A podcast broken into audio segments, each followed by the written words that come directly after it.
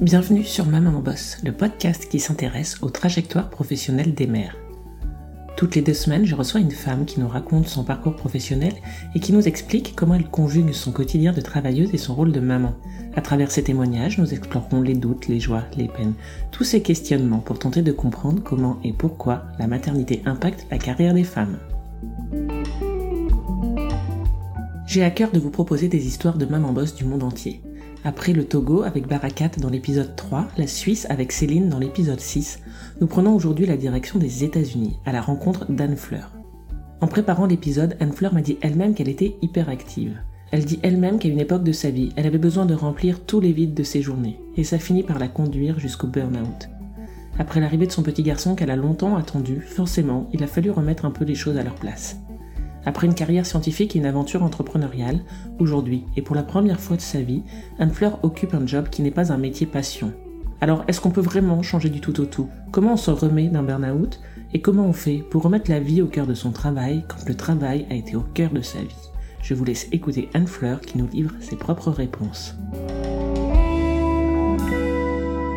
Bonjour Anne-Fleur, bienvenue au micro du podcast Maman Boss. Est-ce que tu peux te présenter, nous dire de qui tu es la maman et dans quoi tu bosses? Bonjour Marie, merci beaucoup de m'avoir invitée. Alors, je suis la maman de Félix, qui a 18 mois, et je travaille dans l'éducation professionnelle dans une université américaine, et je fais des podcasts également à côté. Pour démarrer, est-ce que tu peux nous rappeler le début de ton parcours? Quelle formation tu as faite et quel premier poste tu as occupé? Oui, bien sûr. Alors, euh, à la base, je suis ingénieure. Euh, Euh, à l'UTC, une école dans le nord de Paris, sud de la Picardie, à Compiègne. Euh, et j'ai fait un diplôme d'ingénieur généraliste en génie biomédical. Et j'avais fait un mineur à l'époque sur la communication scientifique qui me passionnait euh, particulièrement. Et puis une fois que j'ai fini euh, mon diplôme donc à Compiègne, j'ai travaillé un petit peu et puis j'ai voulu avoir un diplôme international parce qu'à l'époque je voulais vraiment voyager. J'avais eu déjà une première expérience de 8-9 mois aux États-Unis et je voulais voilà m'assurer, si tu veux, de, de, mon exportabilité, si je puis dire. Et puis donc, euh, j'ai cherché, je suis partie euh, en thèse aux États-Unis donc où j'ai travaillé sur les maladies cardiaques et sur les tissus artificiels. Et donc euh, mon tout premier job, et ben finalement moi qui adorais la recherche, je m'en suis écartée parce que je trouvais que ça m'isolait beaucoup socialement et que c'était pas toujours facile, si tu veux, d'être on, a l'image du rat de laboratoire qui est, qui est pas complètement fausse. Hein. on est vraiment enfermé. En plus, aux États-Unis, tu sais, t'as pas, pas d'obligation d'avoir une fenêtre dans ton, dans ton bureau, ce qui paraît complètement anecdotique. Mais franchement, quand tu passes six mois sur tes expériences dans le noir, du coup, que t'as aucune lumière naturelle, c'est pas toujours facile pour le moral. Et donc, euh, quand j'ai fini euh, tout ça, je suis partie à Boston. Euh, donc à l'époque, j'étais à Buffalo. Je suis partie à Boston. J'ai rejoint donc une start-up française qui euh, avait ouvert une filiale aux États-Unis.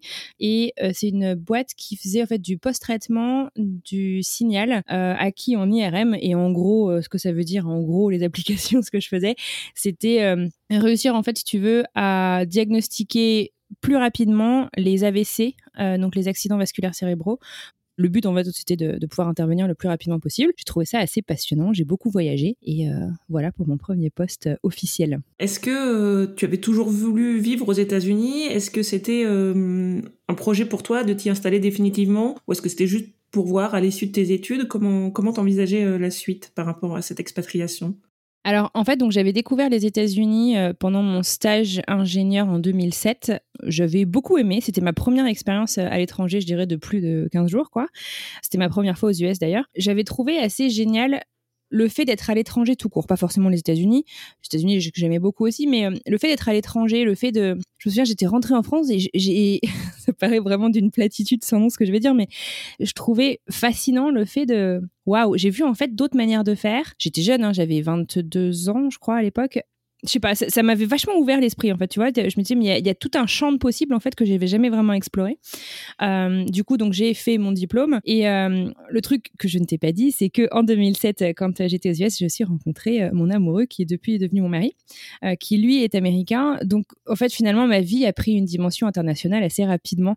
Je me suis jamais dit, je vais aller faire ma vie aux États-Unis et encore maintenant, je suis devenue américaine, je pourrais pas te dire que je vais faire ma vie aux États-Unis, mais je sais que lui, il va faire partie de ma vie pour toujours, quoi. Donc forcément, si tu veux, tu as j'ai vite compris, si tu veux, que j'allais devoir jongler entre deux continents. Pour toi, oui, le fait de rencontrer ton conjoint, effectivement, euh, voilà, ça s'est un peu imposé dans ta vie, je, je, le comprends. Et donc, si on reprend le, le cours euh, de ta carrière, euh, après ce poste pour une start-up française, vers quel type de poste et quel type d'entreprise tu as évolué? Alors, donc, dans ce poste, j'ai été en fait contactée par les fondateurs d'une boîte. donc, ils avaient une filiale en fait qui développait et qui cherchait à développer des applications sur lunettes connectées. Donc à l'époque, c'était les Google Glass euh, et depuis, il y en a plein, plein, plein d'autres. Et donc ils avaient lancé cette filiale qui se voulait euh, mondiale et ils voulaient absolument développer une présence euh, aux États-Unis. Et, donc voilà, en fait, par une amie de l'UTC qui travaillait avec eux, qui faisait du conseil avec eux, ils sont entrés en contact avec moi. Et donc on m'a proposé en fait d'ouvrir cette filiale, de la monter, de la staffer et, donc de la, gérer et de travailler à l'adoption euh, du produit euh, sur le marché américain. Donc là, c'est un, vrai virage professionnel euh, pour toi parce qu'on est quand même assez loin finalement de ton domaine d'origine et de la dimension scientifique. À ce moment-là, quand tu ouvres cette filiale, quel était ton quotidien? Donc c'était un poste à responsabilité, hein, d'après ce que je comprends. Quel était ton rapport au travail? Mon quotidien, en fait,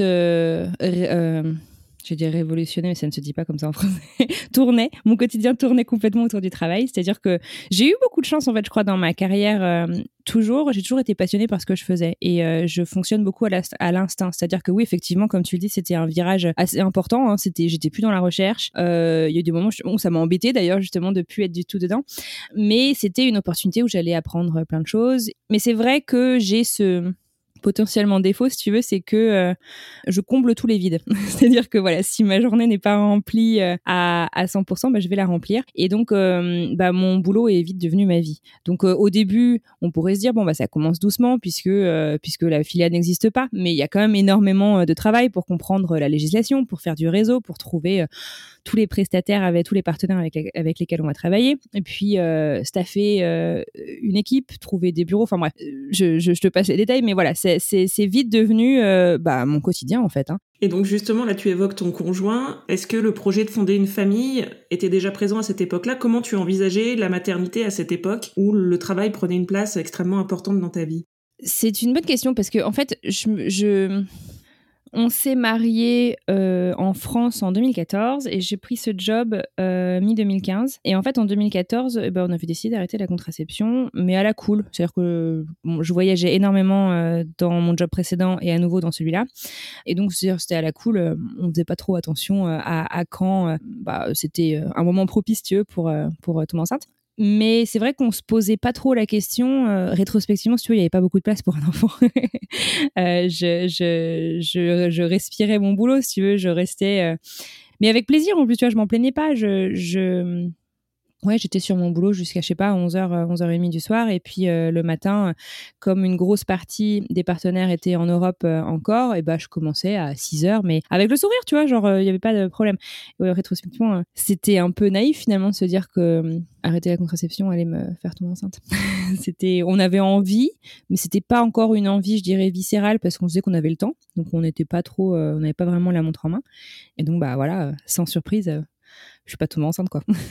et quelle était ta vision des, mamans travailleuses aux États-Unis? Est-ce que tu avais des exemples autour de toi de, femmes euh, qui travaillaient euh, et qui conjuguaient leur job et leur famille? Tu avais des, modèles un peu américains autour de toi ou pas du tout? Alors ouais, c'est une, une, bonne question. Alors pas énorme euh, parce que on, alors j'habite à Boston. Boston c'est une ville très très universitaire et c'est vrai que beaucoup de nos amis en fait euh, ont fini leurs études à 30-35 euh, ans. Donc du coup il n'y a pas beaucoup beaucoup d'exemples de, familles autour de nous. Je dis pas que les études et, la maternité sont pas compatibles, mais en tout cas c'est vrai qu'en général les gens attendent après la fin de leurs études. Et c'est vrai que tu vois par exemple à Cambridge, donc la ville où il y a Harvard et le MIT, l'âge moyen de la première grossesse c'est 40 ans ou 40 virgule je sais pas quoi euh, an. Donc tu vois, c'est, hyper tard euh, par rapport à la moyenne euh, nationale aux US ou en France, j'imagine aussi. Par contre, c'est vrai que c'est important de garder en tête en fait le, le prix des choses en fait fait que on est traditionnellement aux États-Unis encore sur un modèle, je dirais un peu encore vieille école quoi, c'est-à-dire que c'est très très courant que maman arrête de bosser pour rester avec ses enfants, pas toujours par alors par choix, bien sûr, personne la force, mais euh, c'est un, choix un peu, un peu imposé du fait en fait de la conjoncture euh, de, des gardes d'enfants. C'est les conditions financières euh, et le, le, coût en fait des modes de garde qui devient en fait un choix un peu imposé, c'est ça? Ouais, c'est ça, exactement, exactement. Pour, donner une idée, alors je suis dans une ville certes chère, mais euh, pour donner une idée, moi quand j'ai mis en garde au début mon fils, c'était trois jours par semaine, que trois jours par semaine, j'étais pas loin de 3000 dollars par mois, tu vois, de, de, de coûts de, de, garde. Alors certes, les salaires sont plus élevés aux États-Unis, mais euh, il y a énormément, beaucoup plus de charges aussi, puisque les assurances santé type Sécu en France tout est de notre poche. Voilà. Donc, euh, donc au final, non, franchement, c'est hors de prix. C'est, je sais, je sais pas comment tu fais avec déjà un enfant, c'était hyper dur, mais avec deux enfants, je sais pas comment tu peux continuer à travailler, sincèrement, sans avoir de la famille à côté. Euh, c'est il faut, faut, faut, tous les deux bosser euh, comme des balades, mais du coup, tu vois jamais tes enfants, quoi. Enfin, c'est, c'est, je sais pas. Toi, après ce poste chez cet éditeur euh, de jeux vidéo, ça s'est euh, terminé comment l'aventure pour toi au sein de cette filiale? Alors, pas super bien. C'est-à-dire que je, je, pense que cette pseudo-boulimie, si tu veux, de travail, et eh ben, ça m'a amené en fait à un point de non-retour. Et euh, j'ai vécu un burn-out assez sévère avec euh, donc euh, du coup grosse dépression avec remise en cause de toute ma vie que ce soit de mes choix de carrière de mes choix personnels de, de, de mon couple de est-ce que je veux une famille enfin tout tout tout tout tout. Et donc c'est voilà c'est un moment qui c'est une phase qui est très difficile dont on met beaucoup de temps à, à, se relever. Et finalement en fait ça s'est soldé par par du coup bah voilà j'ai quitté j'ai quitté l'entreprise le burn-out, je pense qu'il a été euh, notamment lié aussi euh, à mes voyages professionnels. J'en faisais euh, énormément. Et si tu veux, je, partais. Enfin voilà, j'étais tout le temps, tout le temps, tout le temps barré. Sachant que bah, tu sais qu'aux États-Unis, il y a plusieurs fuseaux horaires. donc des fois, si tu veux, j'allais à Los Angeles c'est un vol de 6 heures, donc c'était l'équivalent de rentrer à Paris pour euh, une réunion d'une heure et je repartais, je faisais les retours dans la journée. Enfin, c'était n'importe quoi, quoi, tu vois. C'était vraiment euh, dans la l'optique de productivité euh, à 300%, mais finalement, en fait, tu te mens complètement puisque puisque qui est-ce qui est encore bon au travail quand il passe 12 heures dans l'avion et qui retourne à une réunion juste après? Enfin tu vois tu vois ce que je veux dire? C'était c'était pas complètement réaliste quoi donc j'ai voulu en fait moi partir j'ai voulu quitter la boîte et donc je suis allée voir mon le big boss de, de la boîte et puis je lui ai dit écoute je pense que j'ai plus ma place en fait ici, je pense pas que je t'apporte euh, grand chose, je vais partir. Et il me dit non, non, non, non, Anne-Fleur, j'ai besoin de toi, euh, tu sais, euh, je crois beaucoup dans le marché américain, etc. etc. Et puis, même si j'avais envie de partir, en fait, je crois que j'avais peut-être besoin aussi d'entendre que j'étais utile, tu vois, je sais pas, c'est que j'avais besoin, en fait, tu vois, de, de savoir qu'on reconnaissait peut-être un petit peu mon travail, je sais pas. Et finalement, euh, je sais pas, peut-être 6, euh, 7 semaines plus tard, j'avais envoyé, en fait, un mec que j'avais recruté euh, pour gérer mon équipe de vente parce que j'arrivais plus à tout gérer, si tu veux. Et j'avais envoyé donc ce mec en France pour se faire former au siège. Et en fait, ce gars a fait un espèce de, de putsch pendant son séjour en disant faut dégager Anne Fleur, faut dégager toute l'équipe et je reconstruis une équipe. Et bon, sur le coup, ça a été très difficile à vivre pour moi parce qu'en gros, voilà, j'ai mon boss qui m'a appelé en me disant écoute, on va s'arrêter là, quoi. Finalement, ça, c'était très très dur pour mon ego parce que c'est comme, enfin, moi, je l'ai vécu étant tellement mariée en fait à mon taf, euh, comme si je me faisais plaquer en fait, tu vois. C'est truc que tu vois pas vraiment venir, euh, on t'a rassuré et puis en fait finalement, bam, tu dégages. Mais finalement, je pense que ça a été euh, le plus beau cadeau qu'on puisse me faire parce que j'ai appris en fait à vivre avec moi sans être occupée à 300%. Donc en fait, finalement, je crois que je me suis redécouverte aussi. Et donc, euh, suite à la perte de cet emploi, comment tu as rebondi professionnellement? Vers quoi tu t'es tourné? Est-ce qu'il t'a fallu du temps pour te reconstruire un peu, pour digérer l'idée? Ou est-ce que tu es tout de suite reparti sur un autre projet, un autre poste? Comment, tu as réagi? Alors oui et non, enfin un petit peu des deux. Parce que en fait euh, donc euh, avant que avant ce, ce, de me faire de me faire virer, j'avais commencé en fait si tu veux à toucher du bout des doigts le fait que mon mal-être était beaucoup dû au voyage. Et je me disais finalement, je passe ma vie dans l'avion, je passe ma vie, si tu veux, euh, à aller dans des villes qui potentiellement m'intéressent vachement, si tu veux, mais j'ai jamais le temps d'en retenir quoi que ce soit. Euh, je reconnais euh, les aéroports, mon iPhone se connecte au bon Wi-Fi directement sur les aéroports, c'est un peu triste. Ça m'est déjà même arrivé, si tu veux, sur le Boston-New York, que je connaissais toutes les hôtesses de l'air, mais mais il manquait quelque chose, quoi. Ou alors il y en avait trop. Enfin, tu vois, il y avait il y avait un truc dans l'équation qui collait pas parce que j'étais fondamentalement malheureuse, j'arrivais pas à retenir quoi que ce soit, tout ça. Et en fait, donc quelques mois avant donc euh, ce fameux été-là, avec euh, mon ancien patron, on a commencé à, réfléchir parce que lui souffrait d'un truc un peu similaire. On a commencé à réfléchir à un concept pour pouvoir aider les voyageurs, euh, les voyageurs d'affaires, à maintenir un meilleur équilibre entre leur vie privée et leur vie professionnelle pendant les voyages. Et donc, on a commencé un peu à réfléchir à ce concept-là. Finalement, mon investissement en termes de temps, c'est un peu on pensait, si tu veux, continuer à réfléchir à cette idée, euh, à faire quelques petits pilotes euh, par-ci par-là euh, à notre rythme. Et finalement, en fait, le fait que je quitte ma boîte donc du moment, bah, ça a un petit peu précipité, je dirais, mon investissement même si j'ai essayé de prendre mon temps, peut-être que mon travers, mon travers amour du travail a repris un peu le dessus pas dans la même mesure qu'avant, puisque euh, bah déjà j'avais pas cette composante voyage, donc j'étais un petit peu plus maître de mes de mes heures. Mais euh, mais voilà, donc du coup je me suis lancée dans cette euh, dans cette boîte pour développer donc une application mobile dédiée aux voyageurs d'affaires. Et est-ce que pour toi, être entrepreneur, du coup, monter ta propre boîte, c'était un projet que tu avais toujours eu ou, ou pas du tout? Est-ce que c'est quelque chose que tu appréhendais ou quelque chose qui te, qui te séduisait finalement? En fait, je crois que j'ai grandi. Mes parents m'ont toujours euh, fait comprendre que ce que tout ce que je voulais était possible en fait, tu vois. Donc euh, que ce soit en termes de carrière, en termes de sport, en termes de, enfin, en gros, si tu taffes pour y arriver, bah tu y arriveras. Il y a de grandes chances que tu y arrives en tout cas. Donc euh, du coup, j'ai jamais été super effrayée à l'idée de monter une boîte. Peut-être que j'aurais dû l'être, je sais pas.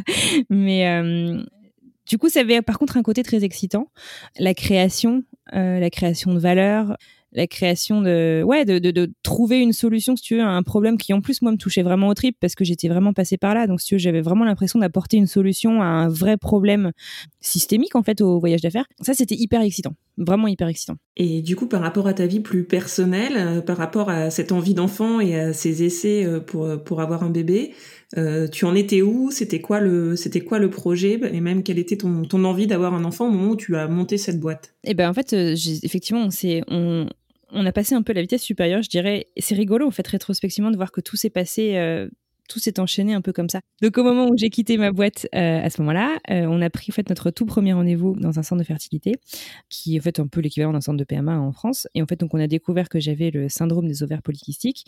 Et donc on a dit, bah voilà, c'est pas impossible que vous ayez un enfant naturellement. Mais euh, en considérant que ça fait plusieurs années que vous essayez sans grand succès, on peut vous donner un petit coup de main. Et donc on a fait voilà plein de tests. On a commencé en fait des, des protocoles pour nous aider. Et en fait rétrospectivement, si tu veux, si j'avais continué dans cette boîte, j'aurais jamais pu parce que c'est hyper prenant. Enfin, tu, sais pas si tu, connais un peu les protocoles de PMA, mais pendant les premiers 15 jours de ton cycle, tu vas faire euh, des échos, des prises de sang tous les deux jours. Ça aurait, j'avais juste pas la place en fait pour ça dans ma vie, je crois à ce moment-là si j'avais pas euh, quitté ma boîte. Ce parcours euh, de, PMA, même si ça s'appelle pas forcément comme ça aux États-Unis, est-ce que ce parcours de PMA euh, s'est bien terminé? C'est donc c'est donc là que qu'est arrivé ton fils? Ouais, alors euh, oui et non, c'est-à-dire que donc oui, en fait donc c'était des protocoles d'insémination, tous les mois euh, t'espères et puis tous les mois tu vois que le test est négatif. Il y a eu une petite interruption, je suis allée euh, skier en France et je me suis cassé le genou.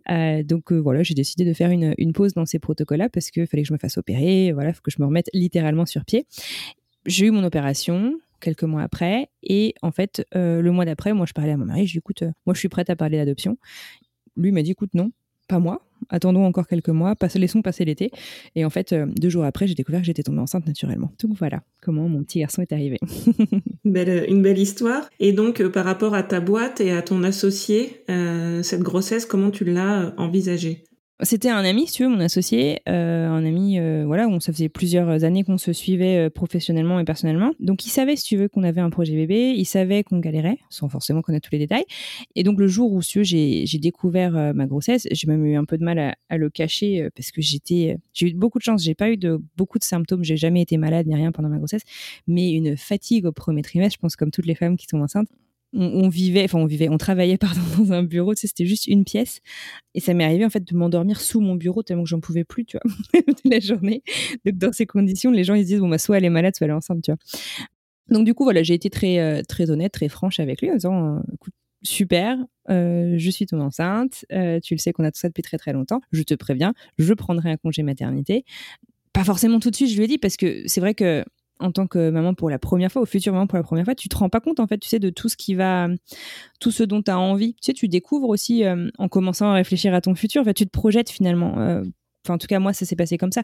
Je me projetais vraiment une fois que j'ai su que j'étais enceinte. Puis lui m'a toujours dit, mais oui, mais bien sûr, euh, aucun problème, euh, c'est tout à fait normal, euh, tu prends ton congé maternité, si on peut, on continuera à te, payer aussi. je dis si on peut parce que voilà, on était une toute petite structure et, voilà, mais ça me choquait pas du tout. Parce que, en fait, aux États-Unis, prendre un congé maternité, c'est pas quelque chose d'évident, c'est ça? Parce que c'est vrai qu'en France, le congé maternité, il est obligatoire, en tout cas quand on est salarié, pas forcément quand on est indépendant. Est-ce que la, voilà, la situation est un peu différente? Complètement, ouais, tu as tout à fait raison de, de le préciser. En fait, d'abord, moi, en tant qu'entrepreneur, si tu veux, j'ai pas vraiment de statut. J'ai j'ai pas, j'ai pas de statut d'employé, mais si j'étais employé, tout ce qu'il m'est dû, entre guillemets, aux États-Unis, et encore ça dépend des États, c'est à minima, euh, selon les États, ça doit être 8 semaines de temps off que tu peux prendre avant ou après ton accouchement. Donc, c'est-à-dire que généralement, les Américaines travaillent jusqu'au moment où elles sont en train d'accoucher, quoi. Et en fait, ce temps off, dans la loi, tout ce qui t'est dû, c'est qu'on va pas donner ton job à quelqu'un d'autre. Enfin, qu'en gros, quand tu reviens, tu auras toujours un job. Mais il n'y a aucune compensation euh, de garantie.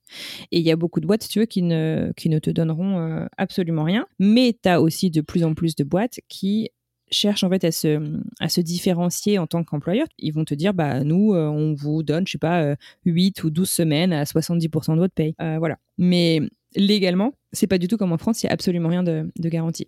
Donc du coup, moi, si tu veux, c'était euh, si on me payait, dans mon cas particulier, c'était juste parce qu'on était sympa, quoi.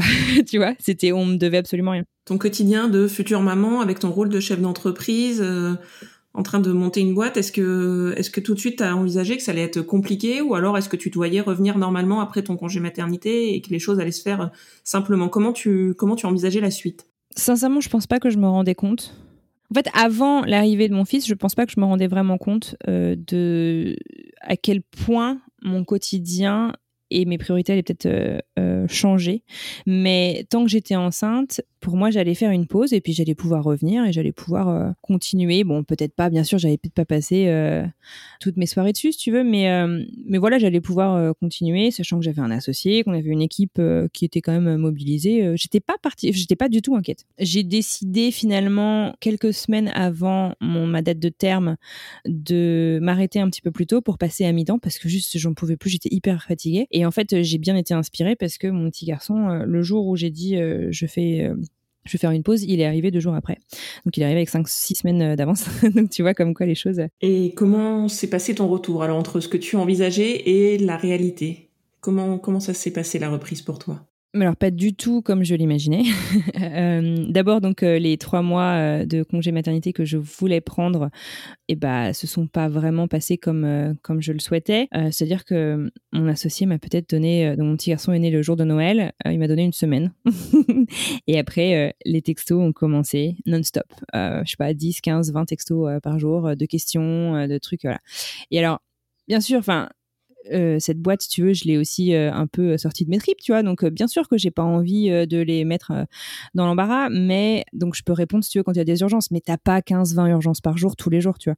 Donc, j'ai été obligée de, de, dire stop en fait à mon associé en lui disant, écoute, c'est pas que j'ai pas envie de t'aider, mais j'ai décidé de prendre un congé maternité et je te l'ai dit depuis plusieurs mois. j'avais en plus essayé de faire une petite passation, si tu veux, avant de partir, où j'avais vraiment tout documenté par écrit en me disant on sait jamais. Et là encore, j'ai été bien inspirée parce que j'ai accouché deux jours après.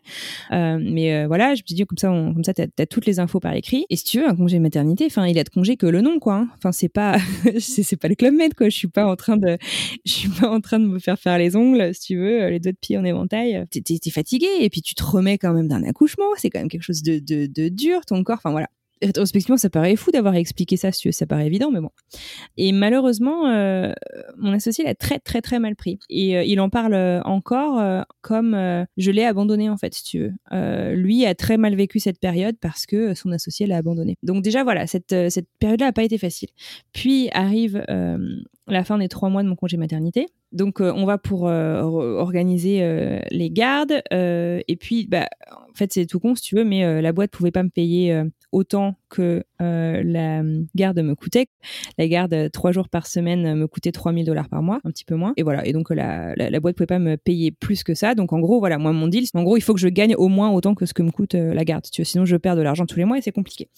Et, et, donc, voilà. Donc, en gros, je bossais mardi, mercredi, jeudi. Et je passais lundi, vendredi avec mon petit garçon. Et n'ayant que donc toujours ce bureau dont je te parlais, qui est une pièce dans un immeuble de, de bureaux partagés avec des sanitaires pas ouf, et j'allaitais, j'avais j'avais décidé d'allaiter, et bah je me suis dit non, moi je vais continuer, en fait je vais bosser de chez moi si tu veux la reprise parce que parce que je veux tirer mon lait et que je vais pas aller tirer mon lait devant les stagiaires dans le bureau. Enfin voilà c'est pas que je suis particulièrement prude, mais enfin voilà, j'étais pas particulièrement à l'aise avec ça. Et voilà, enfin tu vois, je vais... en fait j'ai été, j'ai j'ai enchaîné un peu, je crois, les déceptions, tu vois, avec, euh, avec mon associé qui était donc du coup à m'appeler, à me dire bon bah il est peut-être temps que tu arrêtes d'allaiter du coup parce que j'ai besoin que tu viennes au bureau. Enfin tu vois, j'étais mais alors que c'est un père, tu vois, très très proche euh, de ses enfants, mais euh, je sais pas, j'ai eu en fait aucune empathie, tu vois, j'ai eu l'impression. je lui demandais pas de, de, de, me tenir la main, mais je lui demandais de respecter en fait mes choix. Et j'ai pas eu ça. j'ai pas eu ça. Donc finalement, euh, la relation en fait euh, de travail et la relation personnelle aussi, en fait, euh, bah, c'est c'est dégradé de semaine en semaine. Et en fait, je crois que pour la première fois, je me suis pas battue en fait pour, tu vois finalement, en fait, si tu veux, euh, il y a eu un moment où mon mari et moi, on a eu marre aussi de vivre comme des étudiants, tu vois, à, gagner pile ce dont tu as besoin, ne jamais vraiment pouvoir mettre euh, rien de côté. Et donc, j'ai dit, écoute, euh, bah, stop, en fait, moi, j'ai besoin, j'ai besoin d'un boulot qui va me rémunérer un petit peu plus. Et puis, donc, j'ai commencé, donc, je lui ai annoncé ça, chose qu'il a a priori compris, bien comprise. Et j'ai revu, en fait, un peu mon sens des priorités, quoi, tu vois. Et en fait, à ma grande surprise, j'ai trouvé un job en trois semaines. Donc tu as quitté la boîte que tu avais fondée, c'est ça? J'ai quitté la boîte que j'avais fondée. Je peux te dire que c'est pas du tout quelque chose que j'avais prévu. Mes parents ont investi dans la boîte. Enfin, c'est, une décision qui est vachement dure. Hein. Enfin, moi, je, je, je m'en voulais euh, vachement de ce point de vue-là. Et encore maintenant, hein, sur, sur le fait, si tu veux, que j'ai embarqué d'autres personnes de ma famille euh, dans cette aventure. Et le, fait, euh, le fait de quitter ton entreprise, ça t'a paru être la seule solution, en fait, pour que ce soit compatible avec ta vie de famille, avec, avec l'arrivée de ton fils? D'après ce que je comprends, tu t'es senti euh, un peu en, décalage euh, à ta reprise de congé maternité, en décalage avec ton associé, avec euh, avec peut-être ta vie de chef d'entreprise et, le fait de quitter l'entreprise, c'était le, la meilleure solution pour toi? En fait, je crois que mon associé, tu vois, ça a été mon premier boss aussi hein, aux États-Unis. Donc il m'a toujours connu, en fait, je pense tu sais, un peu féru de travail, quoi, à travailler euh, non-stop. Euh, tu m'appelles le week-end, n'y a pas de problème, je te fais ton truc, enfin, tu vois. Et donc, en fait, je crois que même si je lui avais annoncé euh, mon congé maternité, même si je lui avais annoncé que je voulais plus faire toutes mes soirées dessus, etc., je pense qu'il m'a jamais prise au sérieux, en fait. Et je pense que c'est ça l'origine du problème. Sauf que, bon, bah voilà, malheureusement, sur le chemin, il y a eu plein de cassures et c'est peut-être un de mes défauts, mais une fois que ma, confiance profonde, si tu veux, en quelqu'un avec qui je travaillais, bah voilà, on travaillait euh, beaucoup ensemble. Une fois que cette confiance est, brisée, c'est j'ai énormément de mal, si tu veux, reconstruire ça. Et donc, euh, pour moi, en fait, ça a été un peu des, brisures irréparables les unes après les autres jusqu'à ce que la, la, relation en fait soit j'y crois plus du tout quoi et, puis cette boîte euh, elle avait besoin si tu veux je pense de quelqu'un qui avait un petit peu plus qui avait un peu plus de temps en fait tu vois ça ne veut pas du tout dire, bien sûr, que l'entrepreneuriat n'est pas compatible avec la maternité. Bien au contraire, il y a plein, plein, plein de belles histoires. Mais au stade de développement où en était la boîte, elle avait besoin vraiment de quelqu'un, je pense, qui avait aussi la disponibilité temporelle, mais aussi mentale, en fait, de, pouvoir. Euh, tu sais, quand, tu crées quelque chose, voilà, tu y penses tout le temps. Et là, en fait, moi, je pouvais plus y penser tout le temps. J'y arrivais pas. Et donc, euh, je pense que c'était pas rendre service en fait à la boîte euh, que de que de continuer. Alors du coup, j'ai pas quitté tout du jour au lendemain. Donc, comme je t'ai dit, j'avais repris à temps partiel. J'ai trouvé un job et je m'étais dit, je vais continuer à donner un petit coup de main, euh, histoire de, faire la transition. Et puis, même, je m'étais pas dit que je partirais complètement euh, tout de suite. Euh, donc, pendant quelques mois, si tu veux, je bossais un peu le week-end, le soir. Et en fait, en fait, ça marchait pas. ça marchait pas du tout parce que la relation, c'était, c'était encore plus détérioré mon investissement n'était plus vraiment justifié en fait à, à ce stade-là. Donc ça me plaisait plus en fait. Ça a été un constat dur à faire parce que parce que c'était un peu comme ouais, abandonner euh, quelque chose en lequel j'ai beaucoup cru. Mais voilà. Et donc ce nouveau poste que tu as trouvé, c'est celui que tu occupes euh, aujourd'hui, euh, et, donc tu travailles dans le domaine de, l'enseignement, de l'éducation, c'est ça? Ouais, c'est ça. C'est ça. C'est très sympa. C'est donc c'est au MIT, une université de Boston, une école d'ingénieurs. Ils ont en fait un département qui s'appelle Open Learning qui est dédié en fait à tout l'enseignement en ligne euh, et aux nouvelles technologies dans l'enseignement. Et moi, en fait, mon équipe travaille donc sur euh, l'enseignement des, des nouvelles technologies auprès des cadres. Et là, en fait, c'est la première fois de ma vie que j'ai un véritable équilibre entre ma vie perso et ma vie professionnelle. Ça fait bizarre au début. Parce que si ce que je fais est super intéressant, c'est aussi la première fois de ma vie où je suis pas passionnée par ce que je fais. Et ma passion, en fait, euh, mon focus, c'est complètement euh, tourné vers ma famille. Et ouais, enfin, je suis plus la même, quoi, en fait. Et aujourd'hui, c'est quelle est la place de ton travail euh, dans ta vie? Qu'est-ce que ça a changé pour toi, intrinsèquement? Eh ben, mon travail est plus une est plus un outil, en fait, à ma vie de famille que un mode d'épanouissement en fait, je suis beaucoup moins à la recherche de l'épanouissement professionnel que je l'étais avant, si tu veux. Donc ouais, ça, a fondamentalement changé en fait, si tu veux, bah, ce que je recherche en fait dans la vie, quoi. C'est-à-dire que mon épanouissement euh, vient. Alors j'étais heureuse dans mon couple avant, si tu veux, mais là c'est la cellule familiale. Me... En fait, je me, suis révélée en fait en tant que maman. Et ça veut pas du tout dire que je, je reprendrai peut-être pas euh, quelque chose qui me passionne euh, plus tard, mais en fait, mon fils, m'a appris, malgré lui, à revoir mes sens de priorité, mon sens des priorités, à rééquilibrer ma vie et en fait, euh, bah, du coup, à être heureuse en fait. Parce qu'avant, si tu veux, j'avais, en remplissant en fait, si tu veux, tous les trous, et ben j'étais toujours euh, pleine hein, comme image. et du coup, toujours en fait en déséquilibre total. Et là, en fait, je suis dans un équilibre, c'est sain, autant que j'irai pour ma santé mentale que physique, mais je suis très heureuse de cet équilibre. Et en termes de passion, tu vas quand même, en plus euh, de ton euh, boulot à l'université, euh, monter deux, deux projets plus personnels, donc de podcast. Est-ce que tu peux nous dire comment, à quel moment tu as lancé ces projets-là, comment tu es venu à cette idée-là? Et qu'est-ce qui t'anime dans ces, dans ces projets de podcast? Oui, alors effectivement, en termes de passion, j'ai quand même du mal à ne pas avoir de passion dans la vie.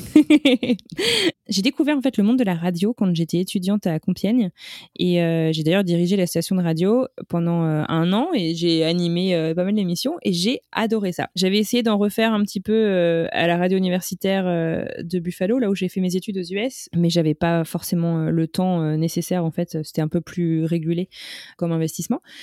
Et puis en fait, quand, euh, bah voilà, quand je suis devenue maman, euh, j'étais un petit peu frustrée au début, tu sais, euh, de pas pouvoir lire autant que je le faisais avant, de pas pouvoir en fait, voilà, m'ouvrir l'esprit sur sur plein de choses, parce que c'est tout con, mais j'avais les mains prises, surtout quand ils sont tout petits petits. Et en fait, j'ai découvert comme ça les podcasts. Et puis presque un an après, j'avais cette idée, tu vois, de ah mais en fait en fait, techniquement, c'est peut-être pas si compliqué. Peut-être que, peut-être que je pourrais y arriver. Et puis, euh, bah, tu vois, voilà, mon amour des voyages, c'est pour ça que j'avais créé cette boîte-là aussi.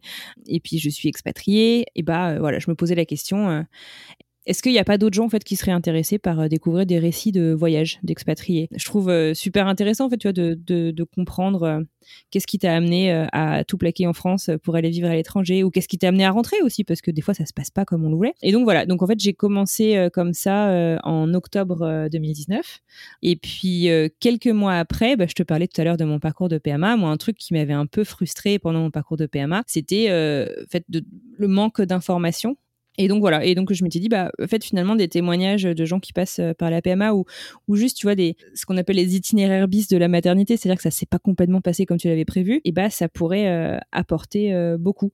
Et donc voilà, donc c'est comme ça qu'en janvier, j'ai enregistré ma première interview le 1er janvier, donc tu vois, j'ai lancé le podcast alors c'est pour bientôt, et voilà, et, j'y prends énormément de plaisir. Bah écoute, merci Anne Fleur, je te remercie pour ce, pour ce témoignage. Pour terminer, je vais te poser la question rituelle du podcast Maman Boss si tu avais un conseil à délivrer à ceux et celles qui nous écoutent, qui sont des mordus de travail comme toi, qui remplissent leur agenda euh, du lundi au dimanche euh, et qui consacrent tout leur temps et qui en même temps aspirent à avoir un enfant, est-ce qu'il y a un conseil que toi tu souhaiterais leur délivrer ou peut-être une phrase que toi tu aurais aimé qu'on te dise et qui t'aurait été utile?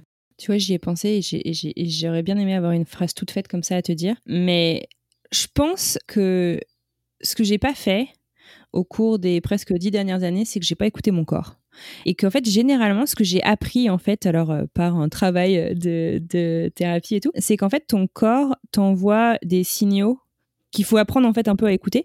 Et euh, alors ça paraît un peu peut-être perché ce que je dis mais en fait mon corps m'avait dit en fait euh, qu'il fallait que je que je lève le pied. Et je l'avais ignoré à maintes et maintes reprises. Et finalement en fait tu vois le jour où j'ai levé le pied alors je dis pas du tout que que tous les gens qui galèrent à avoir un enfant c'est dans la tête ou quoi que ce soit mais finalement le jour où j'ai vraiment levé le pied et bah bébé est arrivé. Euh, et, et, finalement, c'est vachement bien fait parce que c'est mon petit garçon après qui m'a appris à rééquilibrer ma vie. Donc, euh, je pense sincèrement, c'est euh, c'est écoutez-vous, écoutez, oui, la petite voix dans, au fond au fond de vous, et puis écoutez votre corps qui finalement vous passe énormément de messages et que quand on bosse tout le temps ou quand on est tout le temps pris, on a tendance un peu à, relayer au second plan. Vous ne devez pas arriver en dernier de l'équation. Vous devriez être la première personne de, votre, de votre histoire. Bah, merci beaucoup pour ce très joli conseil. Merci Anne-Fleur. J'espère que comme moi, vous avez passé un bon moment en compagnie d'Anne Fleur. Aujourd'hui, Anne Fleur a trouvé l'équilibre vie pro, vie perso qu'elle a longtemps cherché. Et sachez qu'elle s'est lancée avec passion dans l'aventure du podcast. Si vous ne me croyez pas, j'ai deux anecdotes à vous raconter. La première, c'est que l'heure préférée d'Anne Fleur pour enregistrer ses épisodes, c'est 11h heure française, ce qui équivaut à 5h du matin à Boston, l'endroit où elle vit. La seconde, c'est qu'Anne Fleur a environ 6 mois d'avance sur ses épisodes de podcast, alors que moi, à l'heure où je vous parle, je n'ai pas du tout démarré le montage du prochain épisode. Mais je serai quand même au rendez-vous dans deux semaines pour une nouvelle histoire. Et d'ici là, maman bosse Música